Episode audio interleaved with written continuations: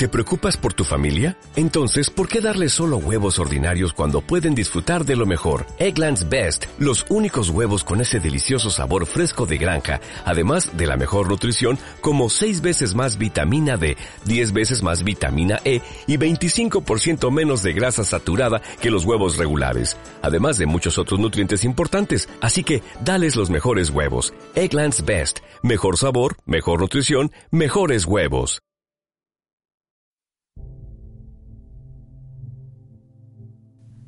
Bienvenidos una vez más a vuestro rincón histórico informativo favorito de la semana para algunos y bueno, quizás nuevo para otros.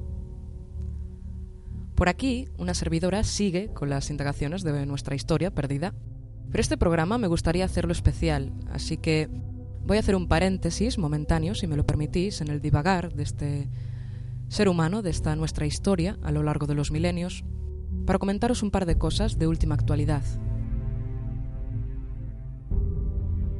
Sé que a muchos os dará igual o no os interesará mi opinión al respecto, pero quiero compartir con vosotros algo de lo que me he dado cuenta y es que es algo que voy reafirmando a diario, a medida que voy ampliando mis miras y conocimientos sobre nuestra historia, sobre nuestro pasado,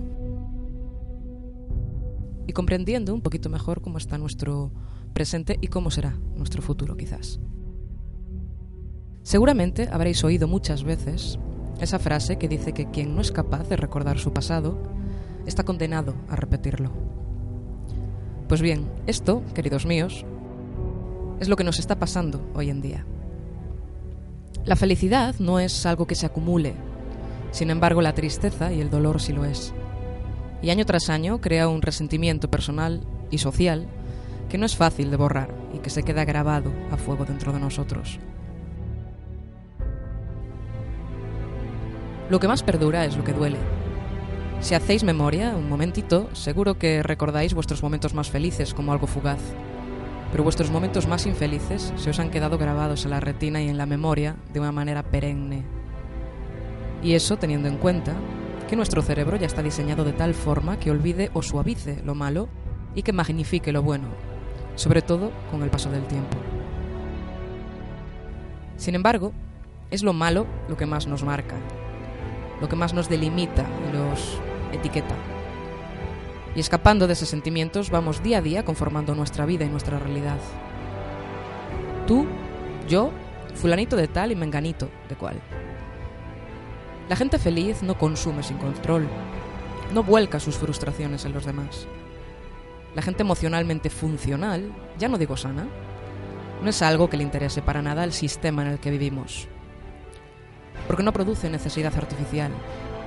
A estas personas les basta con ser, con estar día a día, con compartir y ya está. Para aportarle algo al mundo, lo tienes que hacer desde un vacío existencial, desde una ansia de mejorar o de empeorar las cosas. Así que puedes tener la perspectiva de quererte a ti mismo y a los demás de manera más amplia, o de autodestruirte y fagocitar con voracidad todo lo que no entre en tu burbuja de cristal.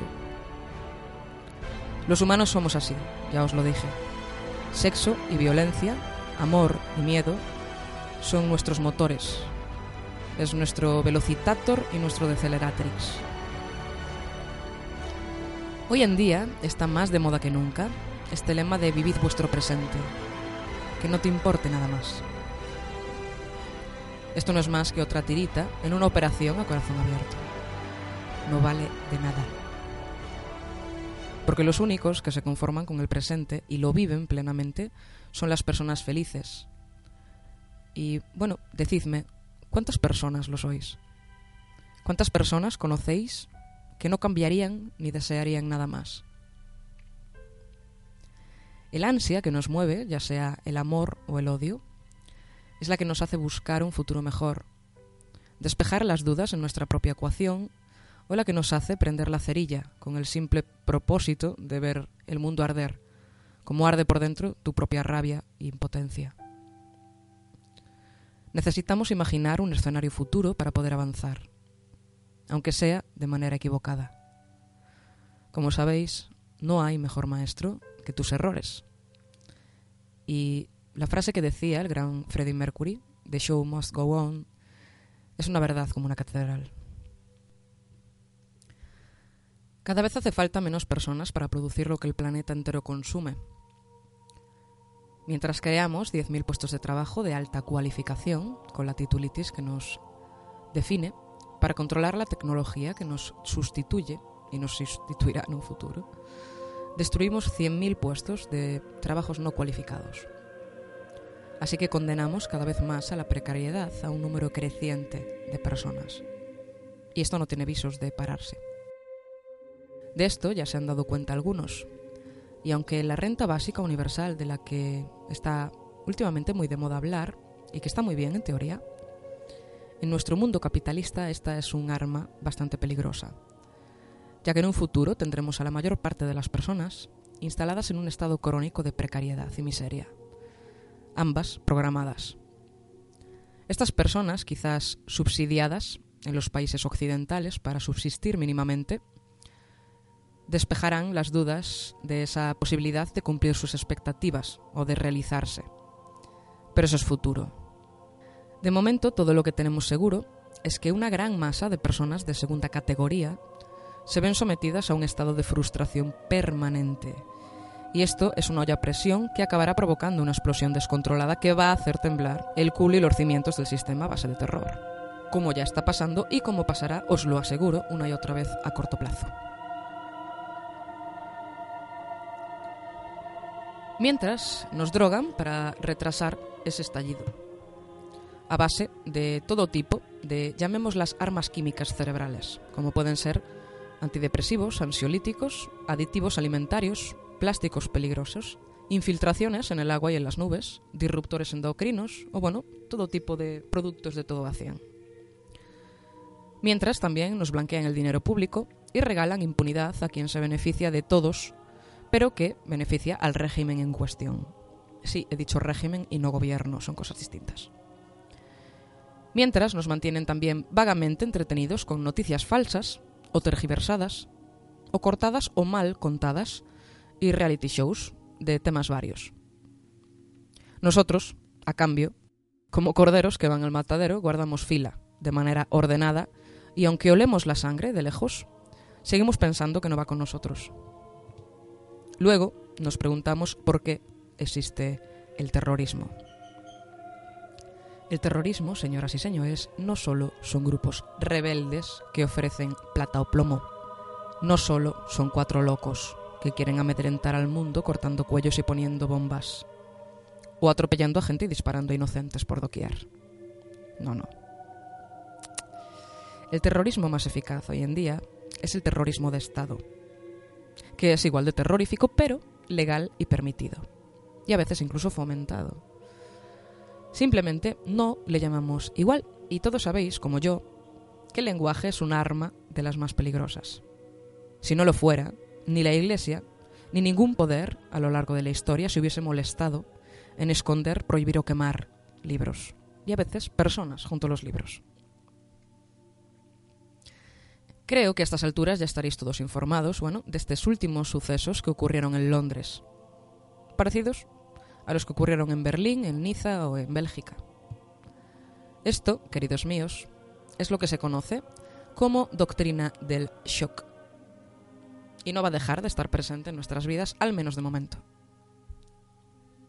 Lo que nadie se atreve a reconocer, porque no es políticamente correcto, es que por mucho que se mejore eso que llaman lucha antiterrorista, seguirá habiendo más atentados, similares o diferentes, más o menos mortíferos, pero atentados al fin y al cabo.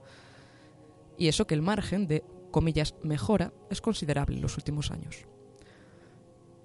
Digo entre comillas porque la mejora no es tanto sobre los terroristas, sino sobre toda la población en general. Esta doctrina del shock que os digo viene a explicarnos por qué cada vez que ocurren este tipo de sucesos se aprovechan para imponer medidas a la población que ésta no permitiría de buena gana sin ellos. Y si se le llama así es por la similitud que tiene con la terapia de choque que se empleaba hasta hace no mucho en los psiquiátricos. De la misma forma, los gobiernos aprovechan estos arrebatos de locura de ciertos radicales para crear una separación, sobre todo ideológica, en la población. Como todos sabéis, un pueblo dividido es muchísimo más fácil de aborregar y de dirigir. El lobo siempre separa las ovejas antes de ir a comer. La caída de los dictadores tras las intervenciones militares externas y los movimientos civiles internos no han dado paso a sistemas democráticos, sino a guerras de lo más sangrientas. Esto sobre todo en Siria, en Irak, en Libia o en Yemen, por ejemplo. Ya sin mencionar las matanzas y barbaridades que se cometen a diario en África. Pero si oímos solo una pequeñita parte, la que interesa, de lo que pasa en Oriente Medio, lo que pase más allá, ya sea en Asia, en África o en cualquier otro sitio, ya no es ni digno de mención. La sangrienta guerra de los herederos saudíes en Yemen ha sido denunciada por la ONU, organismo inútil donde los haya, y por otras instancias humanitarias internacionales, y es repudiada, en secreto, por Washington. Pero el sistema de poder norteamericano la sostiene porque, de momento, le tienen algún miedito todavía a Irán. En Egipto, por ejemplo, la liquidación violenta del islamismo moderado fue apoyada en Occidente. Y ahora resulta que nadie sabe cómo frenar al renacido régimen militar que lo único que hace es reavivar el islamismo más radical, mientras mete a demócratas, a periodistas y activistas en la cárcel o en la morgue, con la impunidad que tiene Urdangarín aquí. Estados Unidos que ha fracasado en todos sus ensayos o experimentos, como queráis llamarlo, durante los últimos 25 años. Por lo visto se ha quedado bastante escocido desde lo de Vietnam, porque, bueno, no me explico otra manera, a no ser la meramente monetaria, que normalmente viene a explicarlo todo. Así que ese país que se autodenomina el país de la libertad, se ha erigido como un nuevo Cristo salvador del mundo y ha comenzado a abrir frentes a lo largo y ancho del globo como si estuviera jugando sobre el mapa del planeta una tremenda batalla de Risk. La mayor audacia del señor Blowjob Clinton fue intermitente y resultó superada por la segunda intifada palestina, por la reapertura de la herida iraquí y por la creación de Al-Qaeda, financiada después por su gobierno porque resultó serles más útil que una sartén en la cocina. Tras el shock que sufrió la población en el atentado de falsa bandera del 11 de septiembre, el intervencionismo de Bush, tanto padre como hijo, aquí no hago distinción, pero sobre todo hijo, con su falsa pretensión de construir una democracia, se disolvió entre engaños y criminales juegos bélicos. Como sabéis, es muy fácil jugar a Call of Duty porque, bueno, el que muere no eres tú. Además, de que te guardan la partida donde la dejaste si por algún casual quieres irte de vacaciones un tiempo a Camp David. Ninguno de estos ensayos ha conseguido evitar un malestar subyacente allá donde iban, pero sí que obligaron a desplazarse por el conflicto a miles, si no millones, de personas. Y ahora, Europa, que aplaudía a Estados Unidos como una foca en un circo, se ve con la soga al cuello. El fracaso estrepitoso de la integración de las poblaciones de origen musulmán en la mayor parte de países europeos conlleva que se cree una capacidad destructiva suficiente para incubar brotes violentos. Digo brotes violentos porque son de vez en cuando, como esos brotes verdes que no veíamos tampoco en la era de Zapatero. Ni el multiculturalismo, que planteó la convivencia de esferas separadas, pero animadas por el respeto mutuo, ni el principio de la universalidad de derechos bajo una autoridad democrática o pseudo-democrática, como tenemos en España, que garantizaba la libertad de creencias y de cultos, han conseguido, ninguno de los dos, el acomodo de estas poblaciones. Pero, sin embargo, es un error buscar las razones del fracaso en cuestiones culturales o religiosas. Es la falta de oportunidades, la falta de un horizonte o de una vida sin futuro lo que ha alimentado este radicalismo. Es el rechazo, es el odio, es la desesperación. La religión y el orgullo étnico es un imán para esto, pero el detonador final siempre es la miseria, ya sea actual o ya sea presentida. Y en esto es en lo que funciona muy bien esta doctrina del shock de la que os hablo. Para ello normalmente se basa en la más primordial de las emociones humanas, la que en principio vale para mantenernos vivos, que es el miedo. Pero esta emoción, cuidado, es un arma también de doble filo, ya que no tiene por qué ser real para que cambie nuestra conducta, para que cale en lo más profundo de nosotros. Esto es lo que aprovechan tanto los grupos radicales como los gobiernos. en su beneficio. Y la verdad es que les va bastante bien de momento la jugada. Esta doctrina es muy útil para que la gente, dividida, se posicione aún más hacia el lado que les tocó vivir. Los ricos cada vez se apartan más en zonas privilegiadas, en paraísos fiscales, y se blindan mejor ante la amenaza de la repartición de la riqueza y los recursos. Y los pobres nos quedamos con un gobierno injusto, con unas infraestructuras deficientes y con unos servicios que se vuelven pésimos cada día, teniendo cada vez menos dinero para repartirnos entre nosotros. Ellos se llevan el billete morado y nosotros nos quedamos con el de 5 euros, lo suficiente para que no alcemos la voz. Esto, que se viene practicando desde que a Estados Unidos le resultó útil en los años de Pinochet, ha sido implementado a lo largo de todo el globo, con muy buenos resultados para una minoría, los interesados en cuestión, vaya. Mientras se dilapidan de a poquito todos los derechos de la población en general, para que no nos demos cuenta de que estamos intercambiando nuestra libertad a cambio de una seguridad ficticia. El tratamiento que se le da hoy en día al terrorismo yihadista es con frecuencia torpe, escasamente profesional y bastante ignorante y simplista. Hay demasiados clichés, demasiadas falsas creencias y prejuicios, y un abuso descontrolado de los eslóganes. La atención obsesiva de los atentados se centra y se presenta a la gente como un deber cívico y como una atención y un respeto a las víctimas, cuando, en realidad, responde a un instinto obsesivo por el espectáculo del sufrimiento, ese frenesí de la alarma y la pasión por el morbo, que bueno, aquí tenemos en España una muy buena definición de ello en el espectáculo taurino. Los medios sensacionalistas, los militantes y los inconscientes se convierten así en propagandistas de los yihadistas porque amplifican sus acciones y sus propósitos. Si lo hacen es porque tiene repercusión para nosotros. No pongas nunca al zorro a cuidar de las gallinas.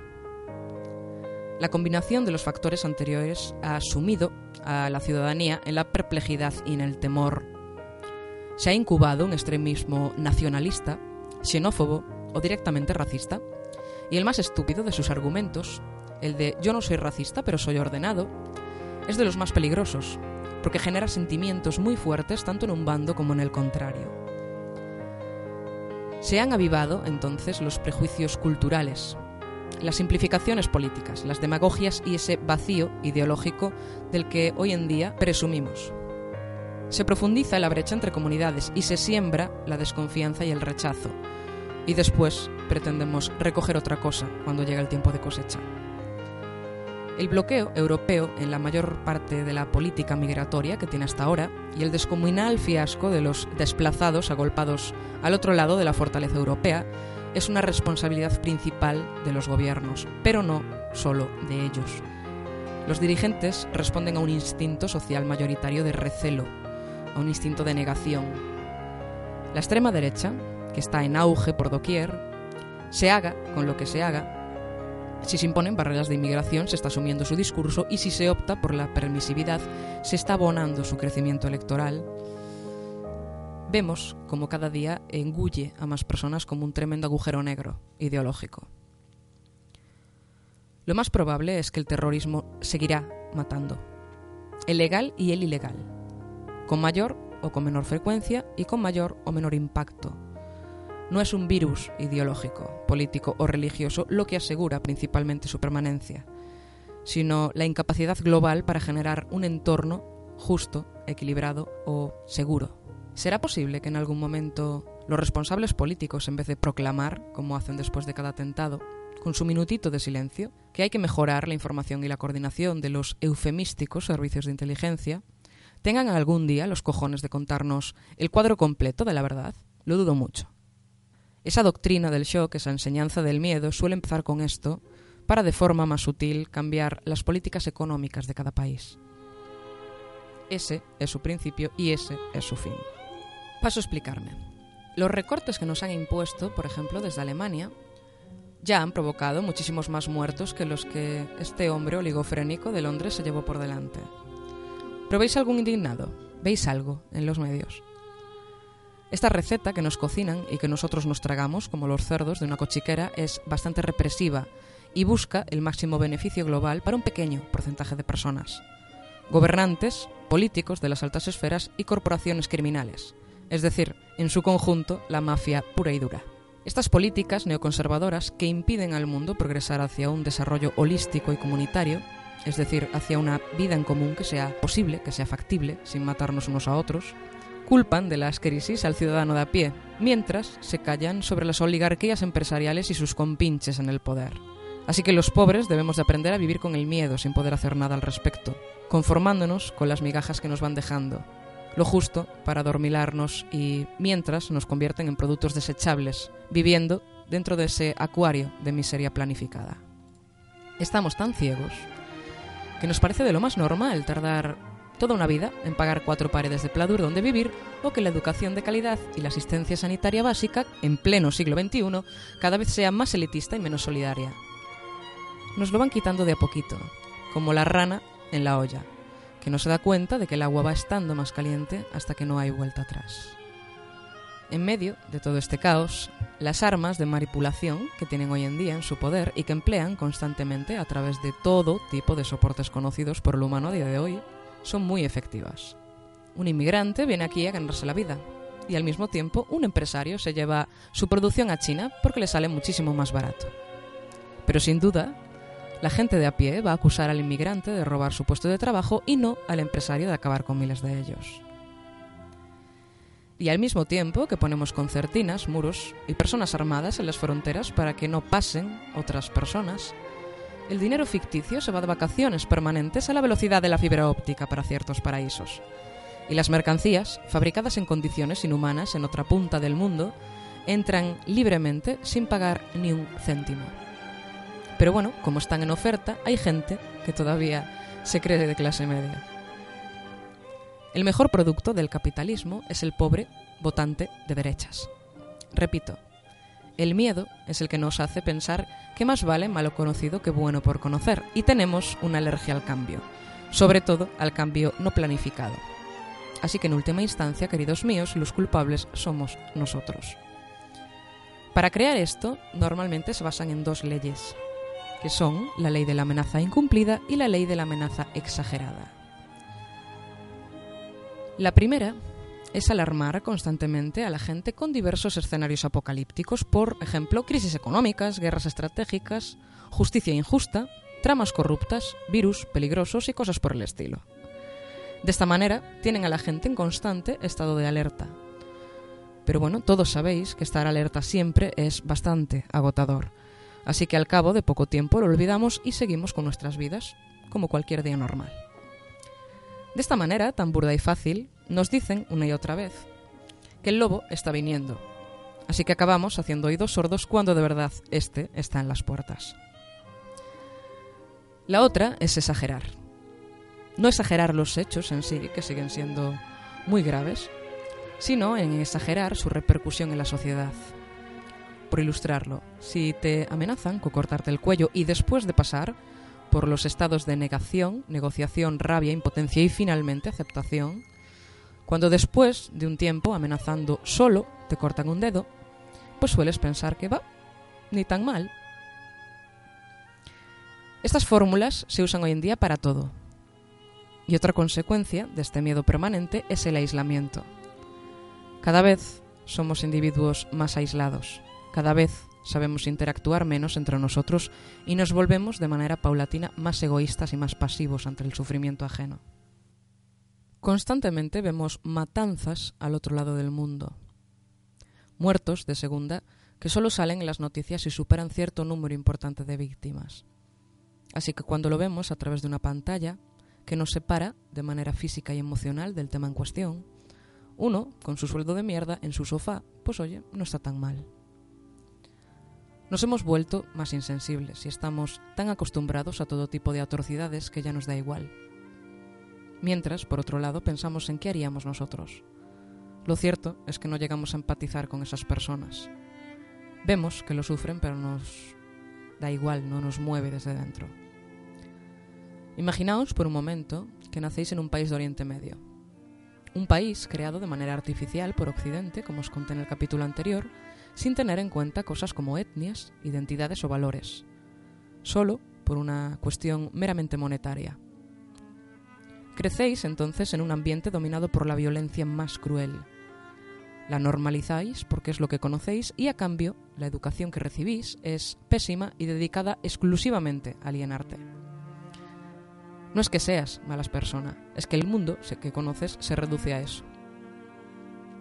Los intereses que crearon tu país son los mismos que provocan la guerra en él. Te roban tus recursos, se quedan unos pocos con el dinero o se va para afuera como si nunca hubiera existido. Y a cambio bombardean tu casa, matan a tu familia y crean un horror tan indescriptible que la única opción para salvar tu vida y la de tus hijos es vagar por el desierto, a pie, reuniendo dinero para pagar a una mafia que te lleve en las condiciones más precarias a otro país, poniendo en grave riesgo tu vida y la de tus seres más queridos, los que aún queden vivos, en donde, cuando llegues, pasarás la misma hambre, el mismo frío y el mismo miedo, pero sin balas silbando en los oídos. Al llegar allí, te encerrarán en un centro hacinado como ganado y esperarás por un trámite humanitario que nunca llega, mientras te cierran la frontera y el paso. ¿Qué haríais vosotros? Partiendo de la base que toda la educación que conocéis es impuesta por el horror y el adoctrinamiento, y que la fuerza vital que te mantiene con vida es el miedo, ¿no creéis que es normal que ciertas personas que viven eso se vuelvan insensibles o se vuelvan radicales? Esto las mafias y los gobiernos lo saben y lo aprovechan muy bien. No solo los yihadistas hacen la guerra. Simplemente estos buscan más visibilidad. El caso es que mientras la yihad le promete a algunos darle pan a su familia a cambio de inmolarse, de un atisbo de luz en todo ese horror que has sufrido a cambio de terminar contigo mismo, y de hacer visible que los mismos que dicen combatir esas guerras en tu país son los que las han creado, mientras ellos te ofrecen esto, la alternativa que tienes es quedarte desamparado desesperanzado, sin ayuda y en un campo de concentración. Miles de menores llegan solos y desaparecen entre estos hilos de las redes de las mafias que actúan a través de esas personas en su propio beneficio, mafias europeas en su mayor parte, o del primer mundo, llamémosles así. Hoy en día, mujeres traen a sus niños al mundo en el barro en una tienda de campaña a 10 grados bajo cero en invierno, y aún tenemos los cojones de defender la humanidad en nombre de Europa. Y todo esto, señores, lo ha provocado Occidente. Mientras, sigue sacando petróleo y mirando hacia otro lado cuando de víctimas humanas se trata. No ayudan a sus países a mejorar. No intervienen de una forma eficaz en las guerras que ocasionan. Al contrario, simplemente las perpetúan porque les interesa. Y mientras esto pasa, esas mismas mafias aprovechan el descontento y la frustración que genera la exclusión social de la que os hablo en ciertos sectores para radicalizar y causar daño desde dentro, desde los propios países, que condenan esos atentados pero que no hacen nada para evitarlos, más que crear un control absurdo sobre la población que ni acaba con el problema ni lo hace menguar un ápice. Les han robado el futuro nos han robado el futuro. Y parece que lo único que podemos hacer, algunos, en nuestro delirio, es informaros y otros, en su delirio, es acabar con su presente. Luego, obviamente, nos quejamos.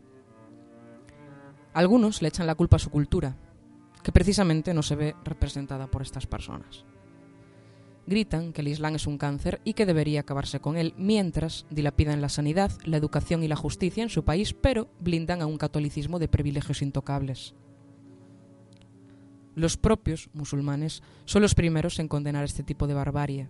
El Islam no es matanza, igual que el cristianismo no es inquisición. Simplemente es una excusa mal interpretada sobre una base de un libro escrito desde el miedo y la irracionalidad. Somos incapaces de crear escuelas o de llevar agua a donde se necesita o de crear un lugar seguro donde esta gente pueda vivir.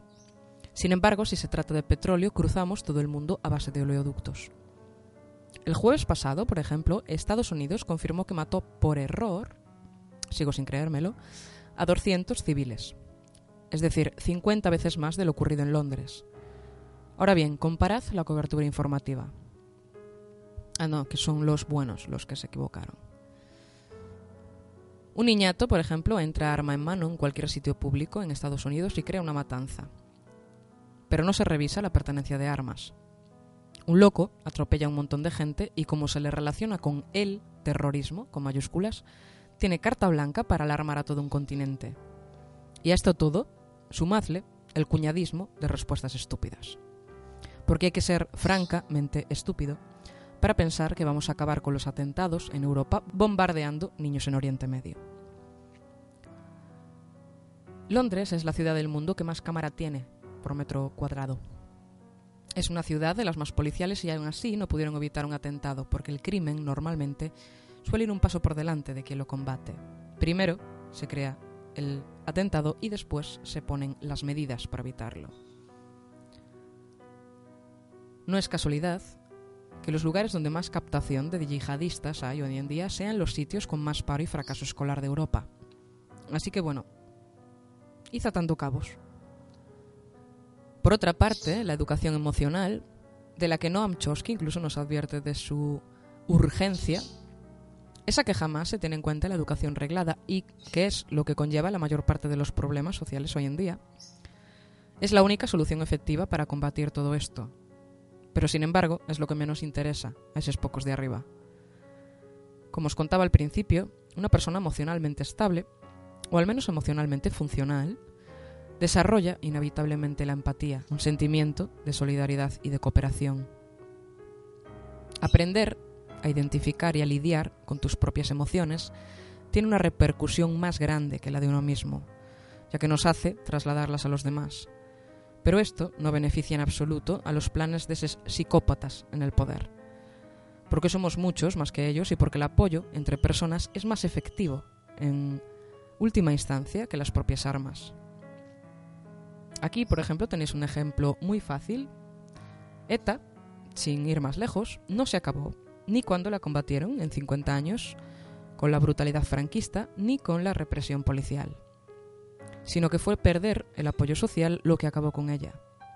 ¿Os imagináis que nadie apoyase a esos grupos terroristas desde Occidente? ¿Que nadie les mandase armas o que les comprase ese petróleo de los pozos ilegales que tienen? ¿Qué pasaría? ¿Cómo se financiarían esas personas? ¿Qué podrían hacer sin dinero? Como buenos idiotas, estamos condenados a repetir nuestra historia, ya que no miramos al pasado para aprender de él, simplemente miramos para lanzarnos piedras unos a otros. Los países de Occidente, por ejemplo, han sufrido este tipo de conflictos a lo largo de toda la historia. En España, la religión ha estado vinculada a la vida política durante muchos años, al igual que el Islam en otros países, y gran cantidad de personas han sido víctimas de esta intransigencia religiosa en el país. Y hoy, hoy en día, el Poder Judicial, hijo de una ramera que se vende al mejor postor, que es la justicia, y que se encuentra en un estado vegetativo para la gente pudiente, pero que se comporta como una gangrena para los pobres, puede meter en la cárcel a alguien por hacer un chiste o por publicar un tuit, imponiéndote más condena por reír de un asesinato del que tiene los culpables de ese asesinato, que quedaron impunes. Así que tienes más boletos para entrar a la cárcel como cómico que como asesino y como ladrón. Esto también forma parte de esa doctrina de la que os hablo. Están intentando acabar con esa ilusión de la población, a base de miedo, pero no del miedo a ser injustos o a pasarse de la raya, como dicen algunos, sino para crear el pavor a levantar demasiado la voz si tu opinión no deja cierto regusto casposo. Reírte de los muertos de un bando no, juzgar a los del otro tampoco, y los desaparecidos siempre son cosa del pasado. Sin embargo, luego miramos atónitos las noticias cuando en México aparecen fosas comunas compartidas por policías y narcos, cuando aquí, señores, estamos a un paso de que pase eso. En la actualidad, a pesar de la tradición católica del país, los españoles, en principio, pongámosle comillas a esto, somos libres de creer en lo que queramos. O eso nos cuenta nuestra Constitución. Otra ramera que no se cumple, jamás, ni en un principio ni en un final. Y aunque en la práctica solo una religión se beneficie del fisco y de los privilegios y del olvido por parte de la población, por otro lado, vemos como, por ejemplo, el horror del nazismo en Alemania concienció durante unas pocas décadas a toda Europa y dejó claro que los extremismos no llevan a ningún lado. Aún así, hoy, la extrema derecha parece que mira con nostalgia las cámaras de gas para según qué disidentes que pensamos distinto. Mientras, en Oriente, los fundamentalistas están cayendo en los errores en los que ya cayeron los europeos en el pasado, dirigido por ellos para que cometan tales errores. Cada sociedad, todos lo sabéis, es diferente y sus valores están condicionados por muchos factores, como pueden ser la tradición, las costumbres y sí, su religión. Por eso, el respeto de los valores entre las sociedades debe ser mutuo, ya que el ámbito privado es legítimo para cualquier creencia, pero no debemos dejar que ninguna creencia guíe a la sociedad en su conjunto. En esto tampoco somos quien de darle lecciones de moral a nadie. El problema es que los fanáticos han extrapolado el ámbito de lo privado a lo público, mezclando las creencias subjetivas y la racionalidad e intentando dirigir la sociedad por unos principios personales, subjetivos y religiosos. Y fanáticos de todos los bandos, ojo. Además, ¿cuál es el criterio para aceptar o no los valores de una sociedad? ¿En qué se basan estos fundamentalistas islámicos a la hora de criticar nuestros valores o nosotros los suyos? ¿Se basan en su fe? ¿Nos basamos en su fe? ¿Y en lo que nos dicta su religión o la nuestra? ¿O nos basamos en nuestras leyes y nuestra constitución? Porque ellos no tienen la misma. Por otro lado, el fanático acusa a las personas que piensan de distinta manera, pero es incapaz de ver los propios errores y contradicciones que tienen sus acciones. El fanático pretende así salvar nuestras almas poniendo una bomba en un sitio público y matando a cientos de personas para hacer ver lo correcto de su opinión y lo inmoral de la nuestra. Puede que pretenda salvar nuestra alma, pero también está condenando la suya, así que se convierte en una especie de auroboros moderno. En fin, en conclusión, aunque podamos sentirnos amenazados por las corrientes extremistas a las que se enfrenta el mundo en la actualidad, debemos hacer entender a la gente en general que mediante la violencia no se llega a ningún lado, ni la del Estado ni la de grupo. Pero una, señores, tampoco es tan válida como la otra, ni mucho menos. Pero esto es una utopía, ya que las guerras no son el negocio que más dinero da, sino que sin ellas los otros negocios más lucrativos del planeta no serían posibles. A menudo se tiende a identificar el fanatismo únicamente con temas religiosos, y aunque en todos los países existe un fanatismo, en mayor o menor grado, en muchos aspectos, como en las corrientes independentistas o en los nacionalismos extremos, o en el fútbol, que aquí los españoles sí somos dignos de ese mérito, el problema no está en lo que defienden esas personas, sino en la manera en la que lo hacen.